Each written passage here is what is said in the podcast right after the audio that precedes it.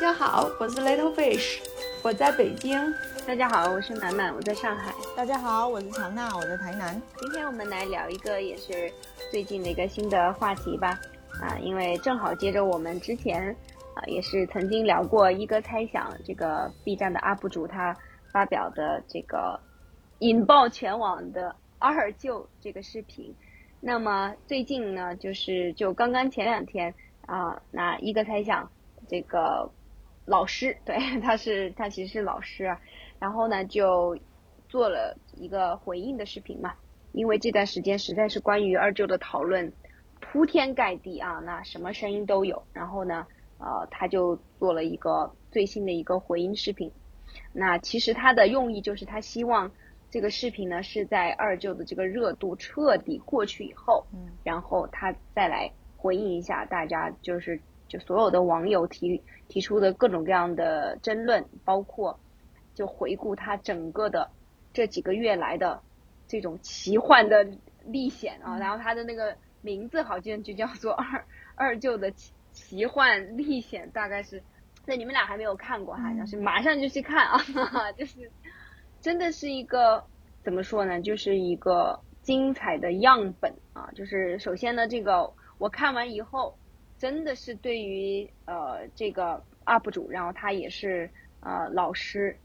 呃就是一哥吧，这样一个，然后就是对于一哥的这个呃，我觉得对他的人格，然后我觉得真的是产生了非常就是一种崇敬之情啊！就是我我觉得他真的是。非常非常了不起，能够在这样子铺天盖地的这种舆论的捧杀之下，就是保持他的冷静，而且也没有被各种各样的这些关注以及责骂，就是所所摧毁或者影响吧。我觉得就是真的很了不起，而且他整个的这个视频里面完全是一种非常幽默的方式来回应的，然后这个视频也很长。基本上四十分钟，他就是对把他整个的这个过程，各种可以说是方方面面，他的这个经历都都讲了一下，真的是让人非常非常的感慨。就是我们都知道嘛，当时这个二舅的视频刚出来的时候，都是一片叫好，嗯啊，然后大家都很感动，然后很快就有各种各样的声音出来嘛，然后就说他歌颂苦难呀，然后说他消费他二舅啊。然后后面就越来越夸张了，就是这些其实我都不知，我就没有特别去关注了。我只是有时候隐约会，呃，就是偶偶尔会看到一两个关于这个他的讨论，就是说，呃，什么造假呀什么的。因为我自己的话是看过这个 UP 主其他的视频的，我就对于这个老师非常的认可，我我是毫不怀疑他是一个正直的人，所以我就没有，我我绝对。不不觉得就是他真的是在这个视频里面什么大量的造假，然后就是为了流量或者怎么怎么样？我觉得这绝对是一种误解，所以我也没有特别去关注呃这方面的新闻。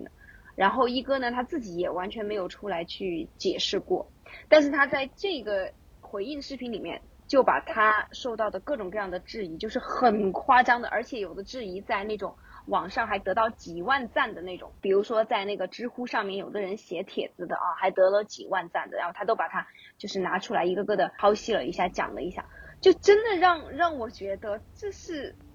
啥互联网呀？我真的觉得看了以后，我真真的是对简中互联网对吧，完完全全的产生了就是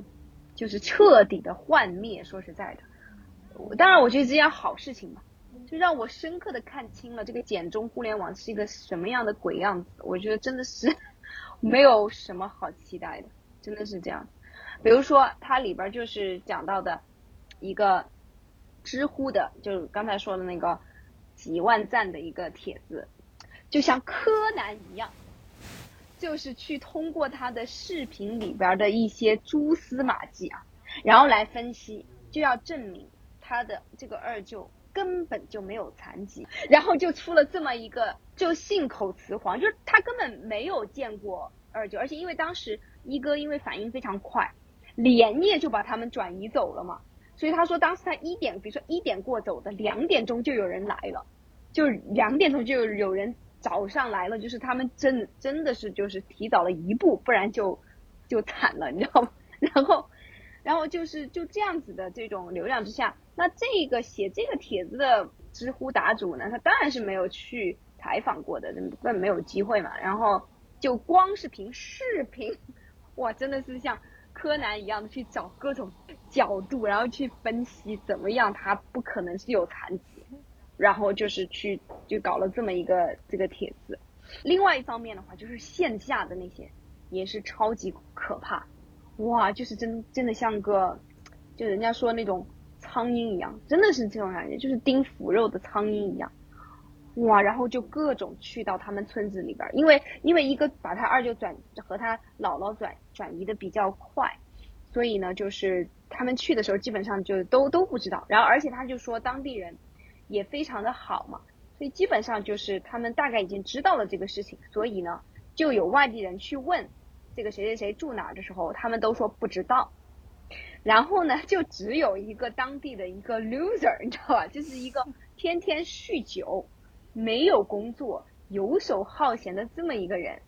然后就去接受一些采访，然后就是瞎编乱造啊，然后就是各种造谣，然后那些人就把这些当做宝贝，就去去写去发出来。后面这个人呢，就是要要让他的儿子十几岁的一个儿子出来。去说说我我爸爸他是神经病，就是 就是需要走到这样子的一步，才能够让就是说这这个这个事件稍微平息一下，因为他那那个那个男的真的就是造谣一张嘴，对吧？就是各种是一个特别特别不靠谱的人，但就只有他愿意说，所以呢，那些这些网红也好，对吧？就是那些。我真的不不愿意称之为这种媒体人，我觉得就纯粹就是这种苍蝇一样的，他们就写稿的那些，他们就就去这样子，以以这个人，就是因为得到这个人的一点信息，然后就开始各种写他们的报文，就写他们的流量文章。其实呢，就是他在这个视频里面的第一点，他有回应的一个点，就是这个人不是他二舅。你知道事实情况是什么吗？这是他老婆的二舅。确实不是他的亲二舅，但是呢，因为他跟他他老婆是属于相处时间很久，他跟他们那家人就是处的很好，他跟他这个他也一直是叫这个他老婆的二舅，就是叫二舅，而他们就是关系是很近的，嗯，所以说这就是第一个就是造假的就从这里出来的，就是说他根本都不是他的二舅，然后就开始又他挣了几百万。然后又怎么样？给他二舅只分了三千块钱等等嘛，就是那些东西，然后他也都一一的回应了，就是就是说这个这个钱是怎么回事？因为他真的是非常坚定的拒绝，非常坚定的拒绝了一切之后，就是那些找上来的商商业操作嘛。我觉得也是非常非常坚定。好，然后你看他一说我，我就后面我就拒绝了一切这些商业的，马上又有一个声音出来了，说是什么？那你干嘛要断你二舅的财路？你二舅以后有一个，要是有个三长两短要看个病，你干嘛断他财路？哇塞！然后就是我看他那个视频的时候，当然他的回应非常非常之幽默，而且非常有智慧啊！我我现在都我如果是我，我觉得我真的要崩溃了。那完全就是你会发现啊，你就是一样东西在网上就是红了以后，那些各种人言可畏是吧？那真的就是说你吃了两碗凉粉。你真的就是只有除了把你的肚子抛开，你是没有办法证明的。你就把肚肚子抛开了，别人也不会对你的看法有任何改变。所以就是这种，当你被限于那种就是说谣言各种向你啊或者污水让你泼过来的时候，你是永远没有办法自证清白的。啊，我的那种感觉真的是太可怕了。所以我真的看完那个视频，我真的非常的从就是很敬佩。非常敬佩这个 UP 主，就他能在这样的一种状态下保持冷静，而且他始终就不回应，他就说我就一定要等这个热搜下去，一个等这个热度下去，我再说。就当时有什么传言就都出来了，哦，然后我就觉得还什么把他二舅藏起来了，然后就是因为怕别人找到他，然后就戳穿他的谎言。朋友真的是觉得说千万不要红呀。对，是的。但是你说到千万不能红，最近比较热的一个帖子，说的是一个女硕士生，那个嫁托尼老师，然后那个休学怀孕休学的那个事情，现在反正大部分说实际上是引流帖嘛，因为她老公也不是不再是托尼了，也是搞自媒体的。是的，是的，对，所以呃，我我觉得你看到那个视频以后，你就会尤其佩服这个这个 UP 主的，就是他真的因为经过这样事情嘛，就是他当时一度就是顶流啊，对吧？你可想而知有多少资源要找他，然后而且他已经看透了，就是他。他在里边讲了非常多很有意思的事情，就是说，他就说，如果我想挣钱，我有多少种方法可以割一波一波的韭菜？他就把这里他的每一个他可以做，但他并没有做的事情，就都讲出来了。然后你就会发现这个事情的这这种吊诡，对吧？就真的他就讲的太多了。他，然后他最后有有总结一个，他当然他自己说我胡乱总结的一个就是流量逻辑，我觉得他就说的。啊，特别好，就是这样子一个闭环啊。他说就是第一步就是夸，对，一夸，对吧？然后就是就像二舅牙一下夸到天上去啊。二挖好，然后就开始去挖一些就是内幕啊，然后怎么怎么样的哈，然后就慢慢慢慢的就有点变风向了。然后 第三步就是杀，就是开始 捧杀了呗，对吧？就开始要要讲，实际上又怎么怎么样，并没有怎么怎么样。好，然后最后一步就是拉，又又拉下来呀，然后又开始让你要去回应啊，或者怎怎么怎么怎么样，反正就是每一步都可以割流量，就是割韭菜，每一步都可以赚流量啊，每一步都可以赚得盆满钵满。所以就是当一个东西它成为顶流以后，就是你不管是夸还是杀还是呃还是挖还是拉，对吧？就像他说的一样，其实说白了就是你不管你你是用任何一种方式。你都有一百种方式可以挣钱，感觉互互联网的这种逻辑太可怕了。就可能当然对于想挣钱人想挣钱的人来说，这简直就是天赐良机，对吧？那我一定要好好的这这个彻底的，也就是通过这个机会实现我的阶层跳跃，就是实现我的财富积累，是吧？尤其是我觉得他像他刚说的断了断了二舅的财路的这件事情。这种背后的逻辑，当然我觉得就是我们就是你们真的去看一下，我就就不再剧透了，我就去看一下一哥的回应，我觉得是非常精彩的。呃，但是我我就觉得有的时候，好像今天的互联网上啊，你说这种东西，你说你不要去断了人家的财路，你会发现这个话好像是你没没法反驳的，对吧？啊，比如说尤其在今天大家都觉得非常没有安全感，挣再多的钱都没有安全感的时候，你会觉得哈。好像好像这样的话，好像很有道理，好像也还是一片好心，对吧？就是啊，你看你未来你要是有个有病有痛的啊，啊，你你进个医院不得带不也得花个十几二十万是吧？啊，甚至还要，也许说不定要上百万，谁知道是什么病是吧？那那你你现在不早点把这个钱挣好，你你未来不是还可以孝顺他吗？就真的你你你发现这个就这种论调。你发现真的是很难去很难去反驳的。说白了，就是现在大家的一个网上，至少在网上，嗯，可能道德制高点的一个论调就是，挣钱就是人生最重要的意义。所以好像这个东西是没有办法反驳的。你反驳的话，你就是不食人间烟火而已，是吧？你就不知道人间疾苦，好像好像变成这个样子。这是出于人生的一个选择，就是他说断了二舅的财路，他有没有问过二舅要的是什么？当然问了，对对的，你这个点就是很很重要，是的，就是你肯定是问人家个个人的这个意愿嘛，所以这个这也是就是一哥他其实他有做的事情嘛，他就是也有跟二舅讲起这个事情，嗯，然后跟他分析了。嗯，稍微说了一下，但他没有把所有的事情都告诉他了。你稍微说了一下，你现在很受中国年轻人的喜欢，然后会有很多很多的一些直播或怎么样的机会，就是就是他也非常，呃，就是很坦白的去跟他的二舅去谈过，就是呃询问过他的意见。那么二舅是非常明确的表示他不参加那些。所以说，如果是这样子，本人有表示的话，然后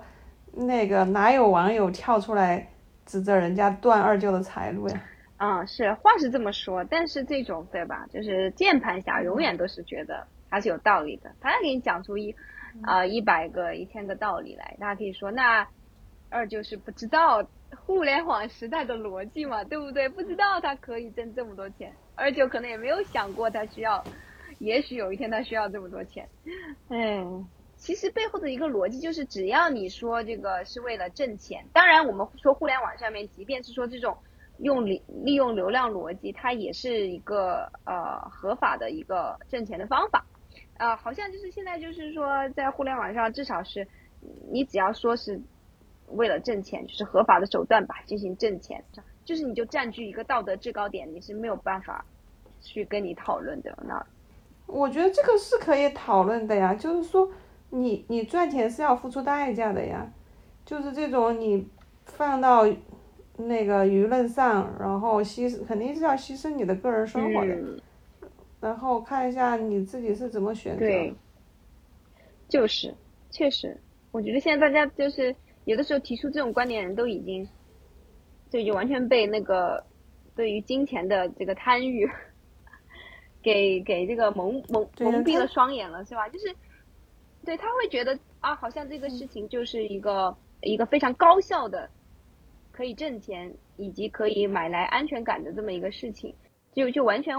就他就看不到那种他实际上会要付出的一些代价。挣钱是是你生活的一部分，又不是说活着就为了挣钱。所以我觉得为什么可能为什么有这么多观点观念存在的话，嗯，也是跟我们我们目前这个。社会的这种经济的状况有关系。对啊，我觉得这这个跟经济也没有太大的关系。就这个人对钱的这个的欲望啊，它不分你穷或者是富。有些人非常非常富裕，但是对于金钱的追求也是无止境的。这个只能反映出他他这个人就是提出这个观点的。价值观而已。从这个角度的话，就就觉得好像今天可能，尤其是被这种，呃，互联网赚快钱，就是出名赚快钱的这些现象，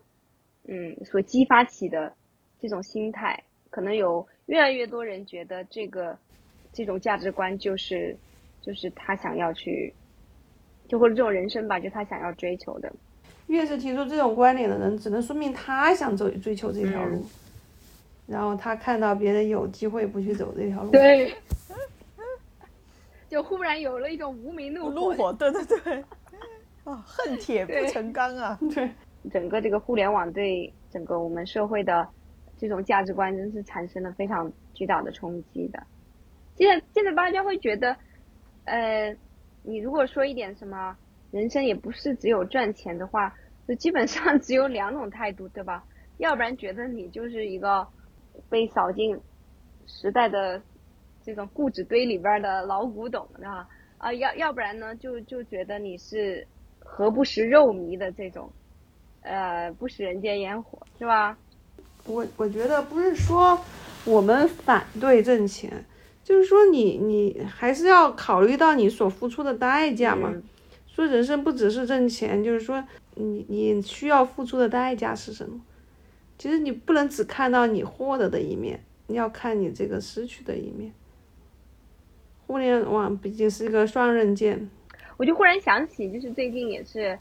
像脱口秀大会嘛，是吧？还包括这个一年一季喜，诶诶，不是一年一度喜剧大赛，对，又开始了嘛。看到这样子两个作品呢，就是也是在网上开开始有一些最近有一些文章，可能就是讲李诞的嘛。嗯，然后我就忽然想起来，就是也是今天我走在路上，因为正好看到李诞的一个广告，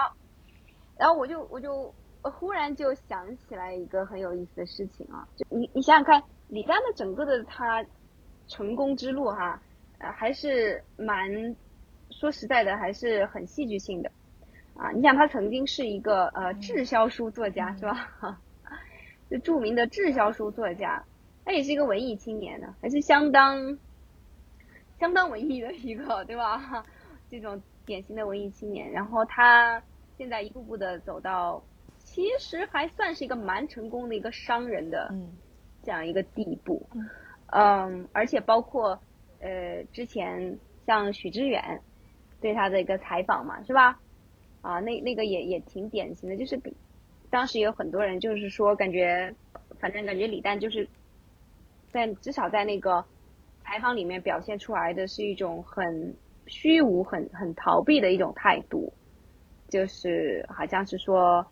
很油滑吧，就是说他他的概念就是这个这个世界就是你只能去适应嘛。嗯，然后他也是只是想要在这个世界的这种游戏规则里边，可能这样子玩下去。就是有时候我也在想，嗯，啊，当然这种就纯粹是一种思维实验，这个不是针对他个人啊。就是比如说，我也会想啊，夜深人静的时候，对吧？就如果说像李诞，他作为一个这么呃曾经这么有抱负的一个文艺青年吧，是吧？很很有理想的这种。他会想，我是啊，我还是更愿意成为一个，也许某一天能够写下传世的一个作品，是吧？但是很有可能在那个还没我的作品还没有得到认可之前，我就潦倒致死，这么一个是这样子的一个文豪或者一个作家呢？还是像今天一样，是吧？好像是还在这种商场上，或者说在这种主流的。舆论场上还有那么一点点如鱼得水的感觉，当然在这个过程中，他也是需要做出非常非常多的妥协。你你们觉得，如果说这算是一个思维实验，一个人生选择题，你们会愿意更愿意做做一个什么样子的人呢？就是一一个是世俗上的成功，可能会有违有违背你内心真正的一些啊愿望，是吧？啊，但是总体来说，世俗上的成功啊，然后另外一种是可能就是你可以去追求你的那个理想，但是活成一个世俗眼中的悲剧。我觉得，如果你说注定是悲剧的话，那肯定还是不想成为悲剧的。那你说，如果是 对啊，因为你说，如果是去追求，还在追求的路上，可能暂时的一点小挫折的话，呃，还是可以说接着试试着下去。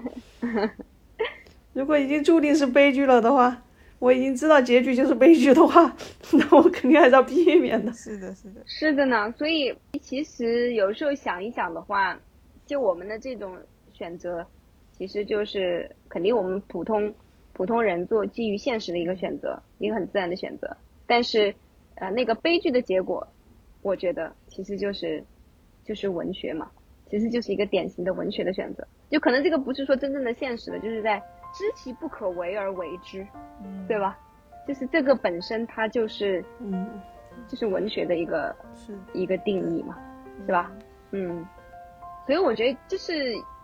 文学作品还是很有，很很有它独特的价值的，嗯。